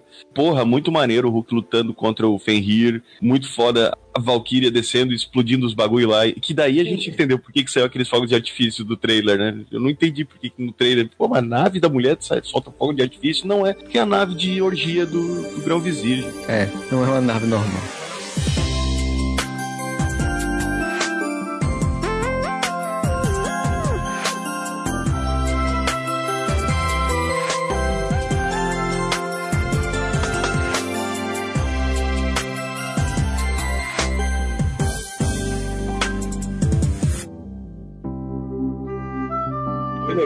Porque eles conseguiram colocar desafios para os personagens, ao mesmo tempo que deixou ela pro top. Não ficou dividido. Ficou aquele negócio tipo, ah, vai o, o, o Thor e o Hulk lá, e aí eles juntos derrotam. Não, não, não. A, a treta foi resolvida pelo Thor ali. Thor é que teve a ideia do. lembrou, pensou do Thor. O Thor que chegou e mandou o Loki lá para poder fazer o. Macumba. A Macumba piloto lá para ele poder voltar. Porque deram, deram uma power-up nela, né? Eles fizeram um Miguel que eu achei bem feito, sabe assim? Porque assim, o Thor, ele nunca, ele tinha poder, mas assim, ele nunca foi realmente poderoso, Thor. Você nunca sentiu de fato. Ah, não, nunca. E aí ele nunca foi esse poderoso Thor. Então ele deram um Miguel bom, que tipo, ele tem um poder incontrolável que Odin deu o martelo para canalizar o poder, né? Pra diminuir o poder para não ficar tão incontrolável. Quando ele perdeu o martelo, aí que de fato foi ter o poder. não é a porra do deus do martelo, você é o deus do trovão, cacete. E tem a ver com a, com a, forma como ele mesmo se via, né? Que é aquele negócio. Tipo, ele estava tão acostumado com a vantagem que o martelo dá, assim, a vantagem tática que o martelo te dá no combate era tão grande que ele não precisava se preocupar com qualquer outra coisa. Isso se chama comodismo pelo privilégio, né? Tem aquilo ali que já ajuda tanto, então é. ele se acomoda, assim. Qual o nick nele, nele lá no King Jet? Playboyzinho, por causa disso. Exatamente. E são as pequenas cenas que eu acho foda desse filme, que eu acho massa por conta disso ele quer sacar que o pessoal vai atacar ele, a primeira coisa que ele faz é o quê? Erguer o braço pra puxar, chamar o martelo. E aí sim, o martelo sim. não vem, né? Óbvio, aí ele chega e faz aquela cara, que merda, tô sem meu martelo. É a muleta, né? É, o que tu falou, é a morte do antigo Thor, né? Quando o martelo explode e o nascimento de um novo Thor. Que esse Thor que virou, vai, o deus do trovão, mas pô, é muito mais legal ver ele invocando aqueles raios, tá ligado? Do céu e o olho piscando. Toca ali um raio na Hela que ela sobrevive. Aí o, o Loki, porra, joga um relâmpago nela. Eu acabei de jogar o relâmpago mais forte, não fez porra nenhuma. O que você quer que eu faça, caralho? Não, e aí, é de novo, né? Immigration Song toca de novo nesse momento. Coisa mais linda Sim. do mundo, ele descendo com o raio vindo né, dentro do raio, tocando Immigration Song. Ah, esse filme é muito bonito, cara. Meu Deus, eu preciso desse filme de novo, sério. Eu já vi três vezes já. Mas é porque, assim, o Thor, essa ideia do, do Thor, ele conseguiu dar um renovado tão grande que eu fiquei com vontade de ver mais filmes com ele. Com mais Thor. Thor. Exato, exato. Todos os personagens que surgiram, que começaram o universo é, o MCU, né, o cinema da Marvel, Thor é o único que eu fiquei com vontade de que continuasse, porque o, o Capitão América e o Tony Stark, né, o Homem de Ferro, são dois personagens que eu acho que, beleza, eles terminarem agora, depois da Guerra Infinita. O Thor é um Mas o Thor tem muito pra, pra oferecer. É, tem muita coisa que pode ser explorada ainda depois. Outra coisa interessante, ele tem uma resolução não óbvia, né? A resolução óbvia ia ser Thor derrota Hela, né? Sim, sim. E tal qual Doutor Estranho, que a gente elogiou muito a resolução do filme, que é o lance da barganha, tal qual o, o Guerra Civil, que o final nos surpreende porque você pensa que o Zemo tá tentando criar um exército de soldados e na verdade ele só queria provar pro Tony Stark que o Capitão América sabia quem tinha matado os pais dele e dessa forma desfazer os Vingadores. O final dele, ele é um, fecha, é um fechamento do arco dos três filmes em si também, do próprio personagem. Sim. Porque assim, qual era a questão do no Thor 1? Ele é um cara violento e impossível. Ele ia pra batalha antes de qualquer coisa. Ele não pensava no, antes de, de, de lutar. Thor 3 ele amadureceu de alguma forma e ele agora já pensa, né? ele, ele pensou em estratégia e não tipo, eu vou enfrentar ela até, ela, até eu morrer. E ele ligou pontos, né? Do tipo, tem algum momento ele vai pra, pra piscina do Candiru lá, que ele tem uma visão de que ele, alguém fala que ele vai ser o responsável pelo Ragnarok. Não sei se vocês lembram. Tá. Eu não lembro mais nada das visões das pessoas. Tanto que eu tava. Porque essa coisa da visão do Tony Stark vendo todo mundo morto. Eu tentando lembrar não. a visão dos outros, eu não conseguia lembrar a visão dos outros. Porque na dúvida eu não lembro se essa visão que ele tem é feita pela feiticeira Escarlate ou é quando ele vai na poça. Eu acho que na poça ele fica sabendo é, das joias. É, eu acho que ele tem a visão, porque assim, ele diz no início do filme que ele tá, que ele tá tendo sonhos, pesadelos estranhos, né? E que sempre tem um surtu envolvido no Ragnarok. Sim personagem, na visão ou no sonho dele, fala que ele vai começar o Ragnarok. Até isso, se realmente estiver certo, eu posso estar errado, mas eu lembro disso. Pode ser uma memória inventada, pode ser minha cronologia pessoal. Mas isso explicaria também por que, que ele passou tanto tempo fora de Asgard, né? Sim, tentando pedir. Por que, que ele ficou com um objetivo tão, tão específico de ir atrás do Surtur? Porque talvez ele ache que voltar para Asgard ele criaria o Ragnarok. E no final, realmente, ele cria o Ragnarok, né? Porque ele percebe, não, destruir Asgard é a única coisa que vai conseguir parar ela, senão ela vai matar todos os Asgardianos. O que importa no final das contas não é o lugar que ele tá. O lugar é importante, mas ela só vai conseguir acabar com Asgard, os Asgardianos, o povo. Então foge com o povo, rende uma cena maravilhosa do Hulk pulando pra cima do Surtur e eles, Hulk, não, porra! Outra jogada de quebra de expectativa, né? Porque quando mostrou isso no, no trailer, todo mundo, puta que pariu, Hulk enfrentando o Surtur, vai ser a grande cena de luta do filme. E aí ele quebra a expectativa. Até tem, né? O Hulk dá uma desequilibrada no Surtur, quase derruba o Surtur, né? Mas aí eles impedem ele, por que não? Mostrão, não, deixa pra lá. Ele, ah, tá bom, vambora. E daí tem o fim da Hela, ou será que não, né? Porque eu, eu acho que a Hela não morreu naquela cena. Mas eu acho uma resolução muito mais criativa que a Marvel vem demonstrando nos últimos anos, que umas soluções criativas. Em Homem-Aranha não é tanto. Homem-Aranha é um embate clássico entre vilão e herói, não tem muita inovação, mas. Do Homem-Aranha até é interessante porque não é uma resolução do crime em si, mas a resolução do personagem, né? Porque é o momento em que ele acredita em si mesmo eu acho esse lance de uma bomba em tal lugar que a gente vai derrotar o vilão, que é o básico, né? O que é o comum que a gente vê. Ou no caso do Homem-Aranha, que era o Abutre fugindo, própria ambição dele o estava matando, né? Porque utilizando aquelas paradinhas que ele tinha lá, estava superaquecendo o uniforme dele, ele ia explodir, e daí o herói salva o vilão que estava sucumbindo, ia morrer devido às suas próprias. ou morre, ou ia morrer devido às suas próprias ambições. São os, as saídas mais clássicas, né? De resolução, ah, sim, né? Sim, sim é uma saída diferente. É uma saída em que o, o herói ele, ele libera outro vilão pior do que a vilã, os dois se matarem e ele poder fazer o que ele precisa fazer, que é salvar as pessoas. Para mim, é uma resolução muito criativa. Porra, ela era muito poderosa, sabe? Eu não ia conseguir acreditar que no final o Thor fica muito mais poderoso que a ela. No mínimo eles iam ficar empatados e iam ficar brigando a vida toda, né? Que nem dois Cavaleiros de Ouro. E eu não tenho mais tempo para assistir as 12 casas de novo. É, pois é. A única coisa que me incomodou nesse final, apesar de eu gostar dele, é que ele soa um pouco como Deus Ex Machina, sabe? De repente surge uma coisa que a gente sabe que vai resolver isso. Sabe? É porque não é de repente, isso é a primeira cena do filme, não, sabe, Marcelo? Eu gostei sim, de... claro, não, claro. Na metade sim, do sim. você tem a chama eterna para justificar o retorno do Surtur, e no final você usa. Você usa o negócio do começo do filme, o negócio que a vilã usou na metade do filme, e porra, faz sim, sentido. Sim, sim, mas assim, ao mesmo tempo, assim, eu sei que foi plantado, eu sei que é desenvolvido e tal, mas mesmo tempo gosto um pouco de Deus Ex Machina, mas entendo que não é um Deus Ex Machina, só me senti um pouco. Até porque quando a gente viu o trailer, a gente ficou imaginando que a Hela que soltava o Surtur, né? Pelo trailer que a Hela queria destruir Asgard. E não, ao contrário, ela, não, ela precisava de Asgard. Ela queria controlar Asgard para poder invadir o resto dos outros mundos, né? Porque estando em Asgard ela era mais poderosa. Só teve uma coisa que me incomodou nessa solução final. Só uma, só uma. Pequena. É a comparação de como a Hela era poderosa com relação ao Thor e como o Thor derrota o Surtur no início do filme e a Hela não consegue derrotar o Surtur. Ah, mas Não, aí mas um daí negócio. também é explicado no começo do filme. O É. Surtur, quando ele fosse invocado, quando chegasse a Asgard, ele ia se tornar um monstro gigantesco incontrolável. Ele não podia deixar o Surtur chegar em Asgard.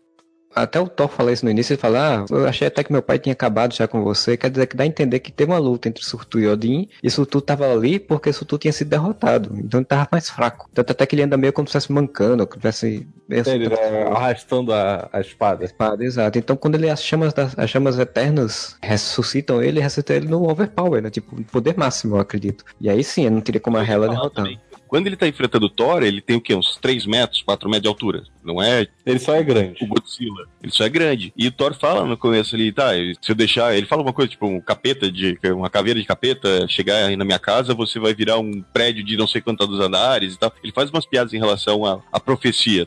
Ah, por sinal é engraçado que ele fala, ah, mas cadê a sua coroa? Ah, esta é a minha coroa. Mas eu pensei que eram chifres.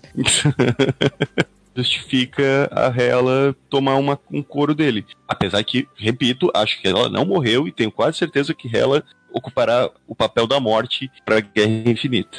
Provavelmente seja isso, né? Ela seja uma esteja ali com Thanos. Imagina que se Thanos foi pra Asgard e encontrou Asgard destruída, só encontrou ela e salvou ela. Salvou Hela. Resolve. É, salvou ela.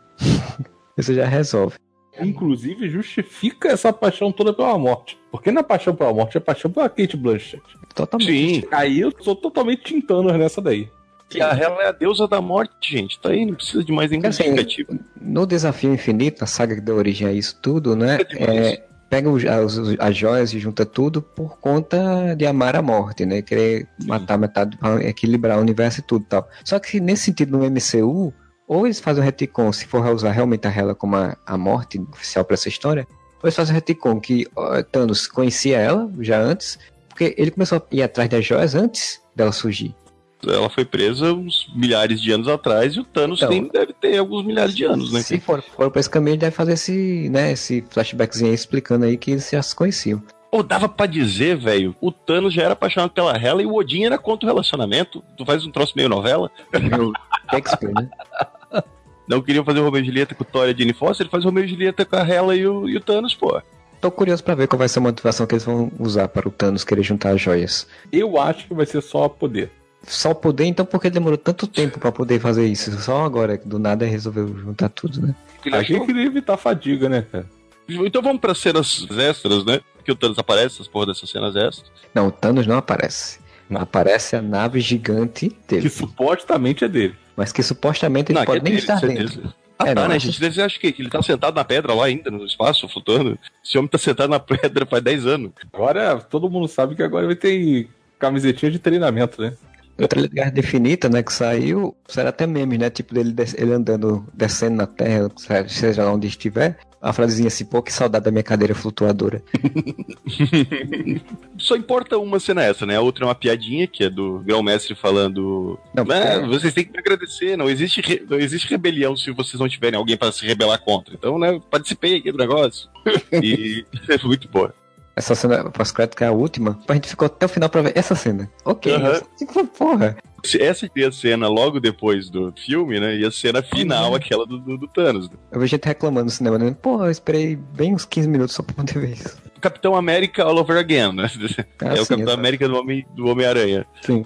Aí esquecemos de falar, mas é, o Loki foi lá ajudar, no final das contas ficou do lado do Thor, no final das contas o Thor pensou que ele tinha se escapado. Será que, né? Não, não podemos esquecer. Quando o Korg vai fugir do planeta, sacar, que ele encontra o Loki, desativa o negócio, né? Tipo, encontrei isso, o que é isso? Vou desativar. Não, ele fala, parece que vocês estão precisando de uma liderança, o Loki. É, ele faz, ah, obrigado. Tipo, ah, realmente. E é muito gentil, é um, um monstro gentil. O Korg é um gentleman, cara. O Korg é, é um cara extremamente polido. Quando ele chega em Asgard, né, pra ajudar o pessoal que eles estão presos, aí aparece a nave e tudo pra pessoal. É uma estimação dele, seu, seu salvador chegou, tipo, todo dia. Ele sempre, né, cara? Muito filha da puta. Mas enfim, eles saem juntos, né? Estão lá todos amiguinhos. O Hulk tá Hulk de novo, né? E aparece a nave mega foda, gigante, porque, cara, para pra pensar que aquela nave tá levando toda a população de Asgard. Então ela tem que ser grande, né? Sim. Ou toda não, todos os camponeses de Asgard. Velho, a nave do Thanos é 100 vezes maior, bicho. Aquela porra do tamanho dos Estados Unidos, eu acho. Cara, me lembrou muito, sabe o que? Quando eu vi essa cena, Battlestar Galáctica. Tipo, era a nave da- dos, dos refugiados da Terra versus a nave dos Cylons, assim, que é gigante também. Eu nunca vi Battlestar Galáctica, mas me lembrou Spaceballs, SOS tem loucos outro espaço, que eles fazem empregadona, robô gigante empregada. Pensei que você dizer, me lembrou muito Trapalhões e o planeta do. Precisa de os trapalhões, não, eles não tinham verba pra fazer uma nave desse tamanho. Pois bem, então aí chegou Thanos, né? Já saiu o trailer, né? Do, finalmente, né? Que achei uma coisa interessante também, porque assim, o trailer do Guerra Infinita, ele teve uma, uma exibição na D23, acho que foi no meio do ano, se não me engano. E era uma versão que dizem que a versão que foi lançada agora é até diferente. Mas, tipo, eles esperaram sair o filme do Thor, tipo, passar um tempinho, todo mundo assistir pra poder botar o trailer, né? porque no trailer já aparece com tapa-olho. Sim, O trailer já mostra aconteceu alguma merda, né? Thanos fez ou destruiu a nave ou matou metade do povo de Asgard. Que a minha aposta é que ele atacou eles, detonou o Thor, jogou ele no espaço e o Loki para salvar o resto de- dos Asgardianos entrega o Tesseract. Essa é a minha aposta. então é exatamente a minha teoria. O Loki finalmente faz um, ato- um ato heróico e entrega o Tesseract em troca de poder levar o resto dos Asgardianos pra Terra em, em segurança. É, porque Asgard é o seu povo, não a sua terra. É, Atlan também, mas né? Pra, pra outro momento. Inumanos, a série do Inumanos não merece um podcast só pra ela. Não, não merece. Não É porque- nem a série que teve. Pra quem não assistiu, o Moura assistiu e disse que tem uma frase igual, né, em Inumanos, né?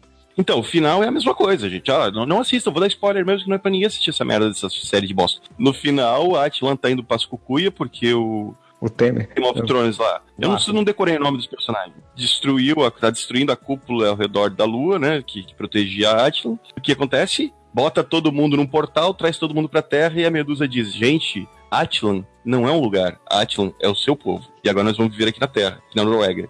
Não, mentira, eu acho que eles vão pra Bahia. Prova aí, é. Porque a Noruega já tava ocupada. Eu sei que o podcast é sobre Thor, mas tem que fazer uma parte, né? Que lógica é você pegar uma raça inum- de alienígenas ou inumanos que for, que estavam na Lua e botar eles no Havaí?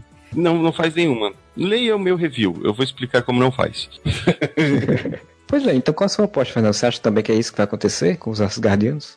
É bem por aí. Eu duvido que os Asgardianos morram, até porque não sobrou nenhum Asgardiano que vale a pena. Não vai mostrar o Thanos sendo fodão matando camponeses. É, ele, ele vai jogar o Thor lá no, no espaço e ele vai boiando no espaço até ser encontrado pelo- pelos Guardiões. Toca isso pra frente. Não acho que vão usar é, a Hela, seria muito legal, mas não vão usar, duvido.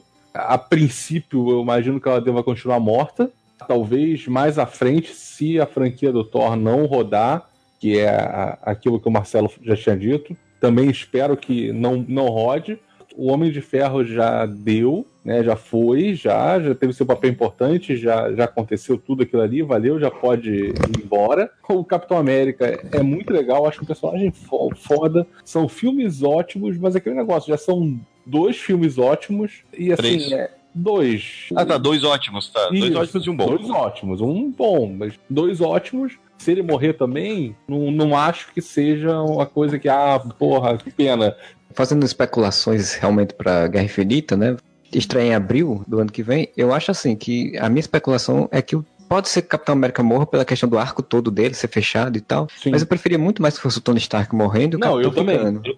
Eu também. Assim, o que tá se desenhando no universo Marvel é que aconteça isso. Tanto que o Cumberbatch, ele tá aí pra substituir o Tony Stark. O fodão, que é meio babaca, que faz as piadinhas. Sim, sim. É o mesmo perfil. É pra poder eliminar. Significa que o Stark vai morrer? Não. Ele pode se aposentar por qualquer motivo louco assim. Mas a princípio eu acho que ele morre. Cara, o Capitão América é legal, assim. Eu, eu também não queria que ele morresse. E você ter um Capitão Buck? Não, né? Ah, mas tu sabe que tem uma legião aí apaixonada pelo Sebastian Stan, que é ele de Capitão América a todo custo, né? Pois o é, cara mas, conseguiu uma família bizarra, velho, do nada. pois é, o cara era um chapeleiro louco. Não. É, eu acho que ele vai ser, se tornar realmente um. Não, não sei se um Capitão América, mas alguma coisa que seja mais ou menos a mesma ideia, né? E, É porque é, assim, o Steve, ele já não é mais o Capitão América, né? Tipo, ele abandonou o É, escudo, ele só que- arrancou todos, os, todos os, os símbolos americanos do uniforme dele e tal. até o próprio Ele é o uniforme Capitão dele no trailer, mais puxado pro Super Soldado, lá do segundo filme. Sim, ele arrancou o... Todos os símbolos americanos estão arrancados do uniforme dele. Velho, se o Tony morrer, não me importo muito. Porque não adianta, cara. Enquanto tiver Robert Downey Jr., a Marvel vai se sentir tentada a enfiar ele em algum filme pra, pra garantir Sim, bilheteria. Mesmo que, Pois é. é, mesmo que eu tenha a impressão que ele já não é mais tão hype quanto ele era há 10 anos atrás, sabe? Eu vejo um dia o hype muito mais em cima do Capitão América do que do Homem de Ferro. É só tu ver aquele vídeo vazado da exibição da D, D23, é D23, né? Isso, o evento da Disney.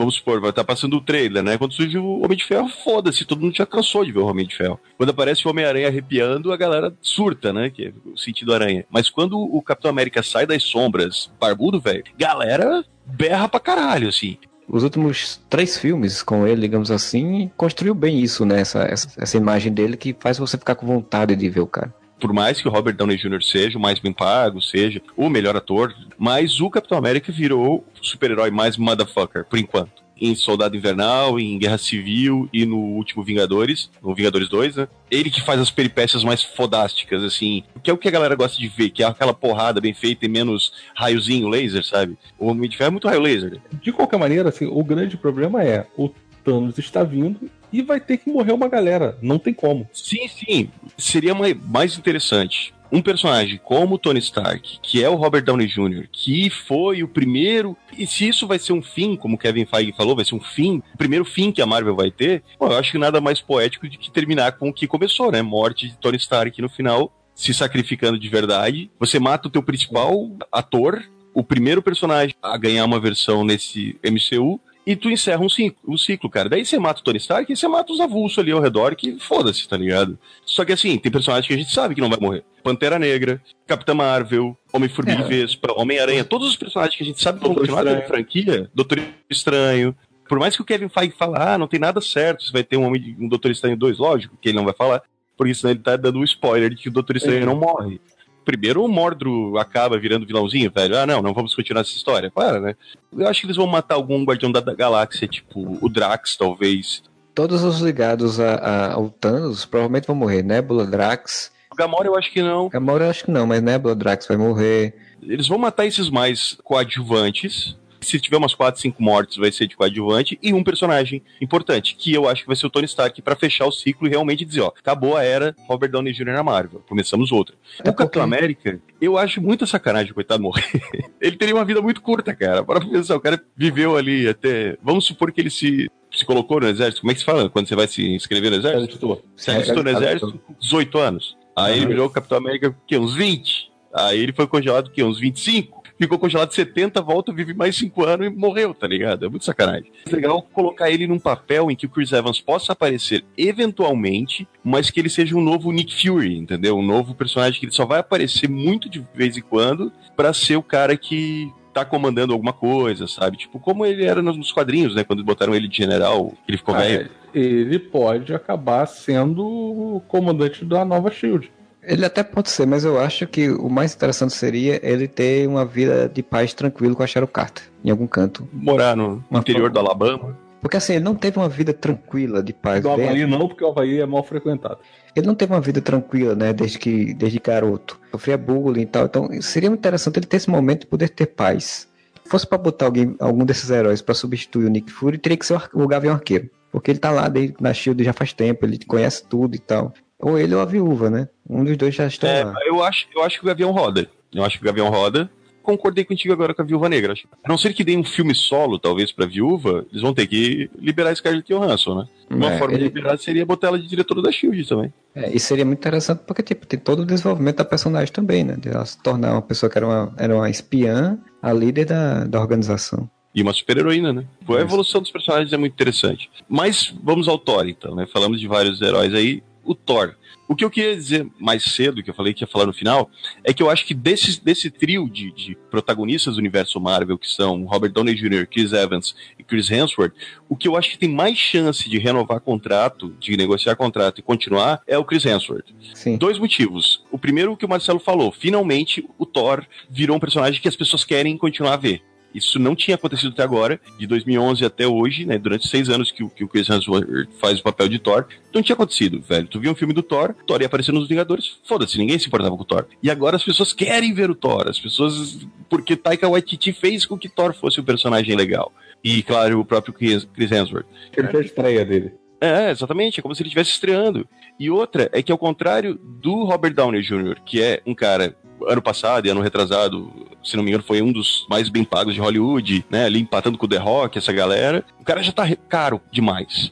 Então isso por si só já é um motivo para ele sair. E o Chris Evans tem projetos muito específicos dele de carreira. O cara tá indo para trás das câmeras, o cara tá querendo produzir, dirigir seus próprios filmes, querendo sair um pouco desse estereótipo de galãzinho de, dos anos 2000 agora para né, se tornar um ator mais sério e tudo mais. Só ver que ele fez aquele o Expresso da Manhã, que, fugindo da discussão se é bom ou ruim, é um filme mais cabeça e tudo mais, né, apesar de ser um filme de ação. Então eu tenho a impressão que esses dois não têm muito interesse. Muito motivo para ficar na Marvel, sabe? Já o Chris Hemsworth, cara, o cara nunca realmente explodiu na carreira, né, velho? Ele tentou fazer alguns filmes de ação, ele fez aquele Rush, ele fez mais um ali, e daí agora ele tá fazendo algumas comédias e tal. Se é pra ficar fazendo essas comédias esporádicas que ele tá fazendo, e que pode até aumentar o grau, mas, porra, segura no Thor e fica mais uns 3, 4 aninhos, né, cara? Garantindo dele no, no, universo Marvel, ainda mais que agora o personagem dele se popularizou. Então acho que é uma grande chance do Chris Hemsworth renovar contrato e a gente ver mais Thor nas próximas fases da Marvel. Sem contar que a, Marvel ela sabe é, segurar bem quem ela, ela vê que funcionou, né? Tipo, os irmãos Russo, quando fizeram o filme do Capitão América, já seguraram os irmãos Russo para fazer um segundo e já botaram eles nos Vingadores, né? Taika, eu acho que eles devem ter gostado do cara, então eu acho que eles vão querer segurar o cara. Você vai fazer o quê? O cara já fez um filme do Thor, então bota ele outro filme do Thor, manter ali, ver se funciona. É, o James Gunn também é a mesma coisa, quer dizer. O James Gunn, ele, já, é, já foi dito que ele vai ser o responsável pela expansão do universo espacial da Marvel, né? Sim, ah... eles vão começar a fazer núcleos, né? Que nem a editora mesmo de quadrinhos, tipo, cada um responsável por núcleos. Exato, então você imagina que depois de Guardiões da Galáxia 3, né, que ele falou que vai ter uma renovação, isso vai ser expandido. Então provavelmente a gente vai ter o Nova, a gente vai ter novos Guardiões da Galáxia, a gente vai ter outras coisas do universo espacial. Agora imagina o Taika dirigindo um filme dos defensores, os defensores originais, não os defensores do Netflix, né? Baseado naquela naquela minissérie dos caras que faziam a Liga da Justiça Internacional que acabaram ah, de fugir sim. o nome, velho. É o Kevin Maguire e o Kate Giffens. Que, pô, é sensacional aquela minissérie, cara. Sim. De humor pra cacete e tal. Velho, dá isso pro Taika, velho. Entrega pro Taika Thor, substituindo o Thor aqui pelo, pelo namoro. Vai tomar no cu, o namoro é muito merda. Thor, Doutor Estranho, Hulk e Surfista Prateado, velho. Entrega isso pro Taika e fala: faz um filme e despiroca, velho. Faz coisa de outras dimensões. Bota eles na zona negativa. Pelo amor de Deus. É ouro certo, cara, isso. E outra, pelo amor de Deus, faça um filme que reúna o colecionador e o grão-mestre. Eu preciso ver mais do grão-mestre.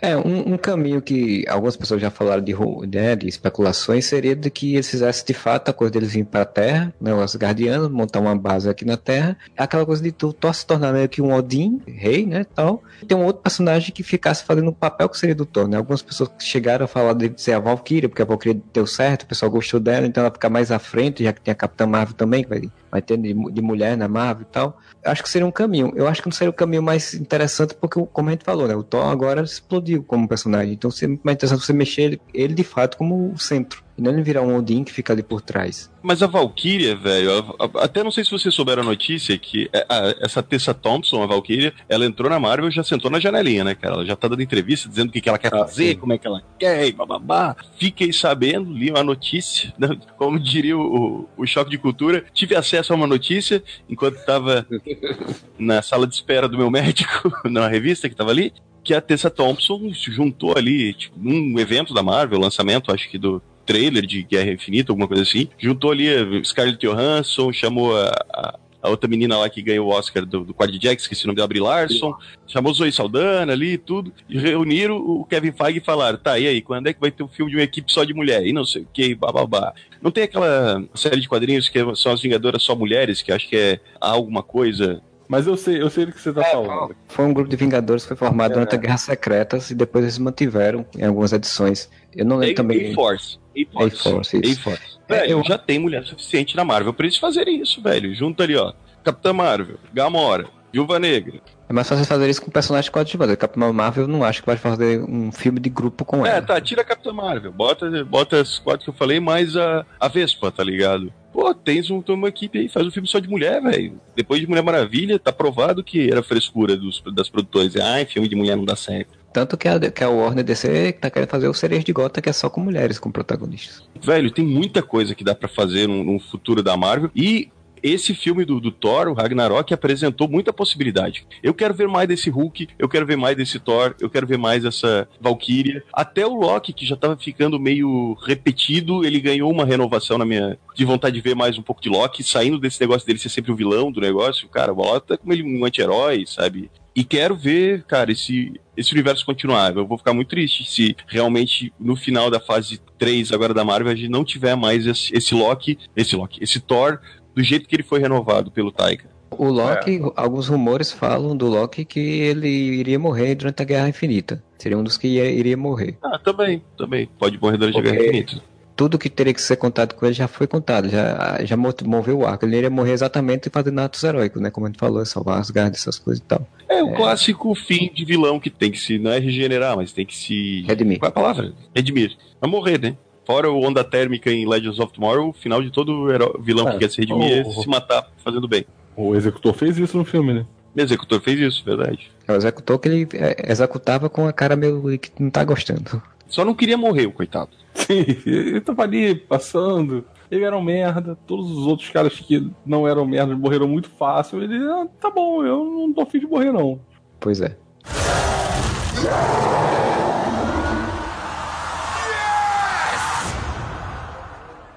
We know each other. He's a friend from work. Então, a gente chega ao final desse podcast. Falamos já tudo que tinha para falar sobre Thor, Ragnarok, até sobre os futuros aí que possíveis deles dos personagens no cinema. É, alguma consideração final, então, para fecharmos a panela e explodirmos Asgard de vez, senhor Moura? Para mim, tá entre os cinco melhores filmes da Marvel. E você, Fernando? Cara, se não for pro Loki morrer e continuar com a saga do, do Thor, uma solução é baseado na ideia dele dar o Tesseract pro Thanos para poder salvar os, os Asgardianos, ele se tornar legitimamente o governante. E é. aí o Loki seria o governante, porque ele salvou o povo, porque o Thor teria entendido e o Thor partiria aventuras e a gente continuaria vendo histórias com, com o Thor e você teria o, o Loki se redimindo sem precisar morrer. Ah, mas se precisa matar alguém em Guerra, em Guerra Infinita, mata o Loki, né? Pra cada núcleo ter seu drama de morte. Vai matar quem? Matar a Valkyria? É, Vai matar caso... os três guerreiros? Já mataram os três guerreiros. Mataram. Vai aparecer a Sif pra morrer. Pois é. é não, a Sif não pode morrer. Logo depois que ele faz o pacto de amizade de novo com o irmão, o irmão morre. É bem lógico até realmente. Mas eu acho assim que Thor, o que eu gostaria de ver dele era ter mais aventuras e menos Asgard, sabe? Eu queria que saísse, fosse exatamente como foi nesse filme. Andasse mais pelo espaço, pelo, pra ter outras aventuras, conhecer outras pessoas, brincar mais exatamente com o personagem e deixar um pouco Asgard de lado, porque eu acho que foi isso que me prendeu muito o personagem nos dois primeiros filmes.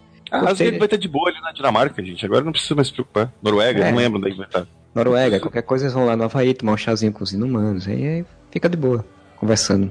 E é isso, gente. Se vocês curtiram Tosse, deixe seus comentários lá no areva.com, nas postagens desse podcast, ou manda lá para contato areva.com, ou ainda tem lá no Facebook e no Twitter, nossos perfis. Diga lá o que vocês esperam aí do Thor, do seu núcleo de histórias de Guerra Infinita e do que esperam da própria Guerra Infinita, né? A gente se encontra agora de novo para falar do verso Marvel do cinema depois de Pantera Negra, que sai em fevereiro. Eu não sei vocês, mas imagino que estejam tão animados quanto eu, porque eu estou muito animado para esse filme.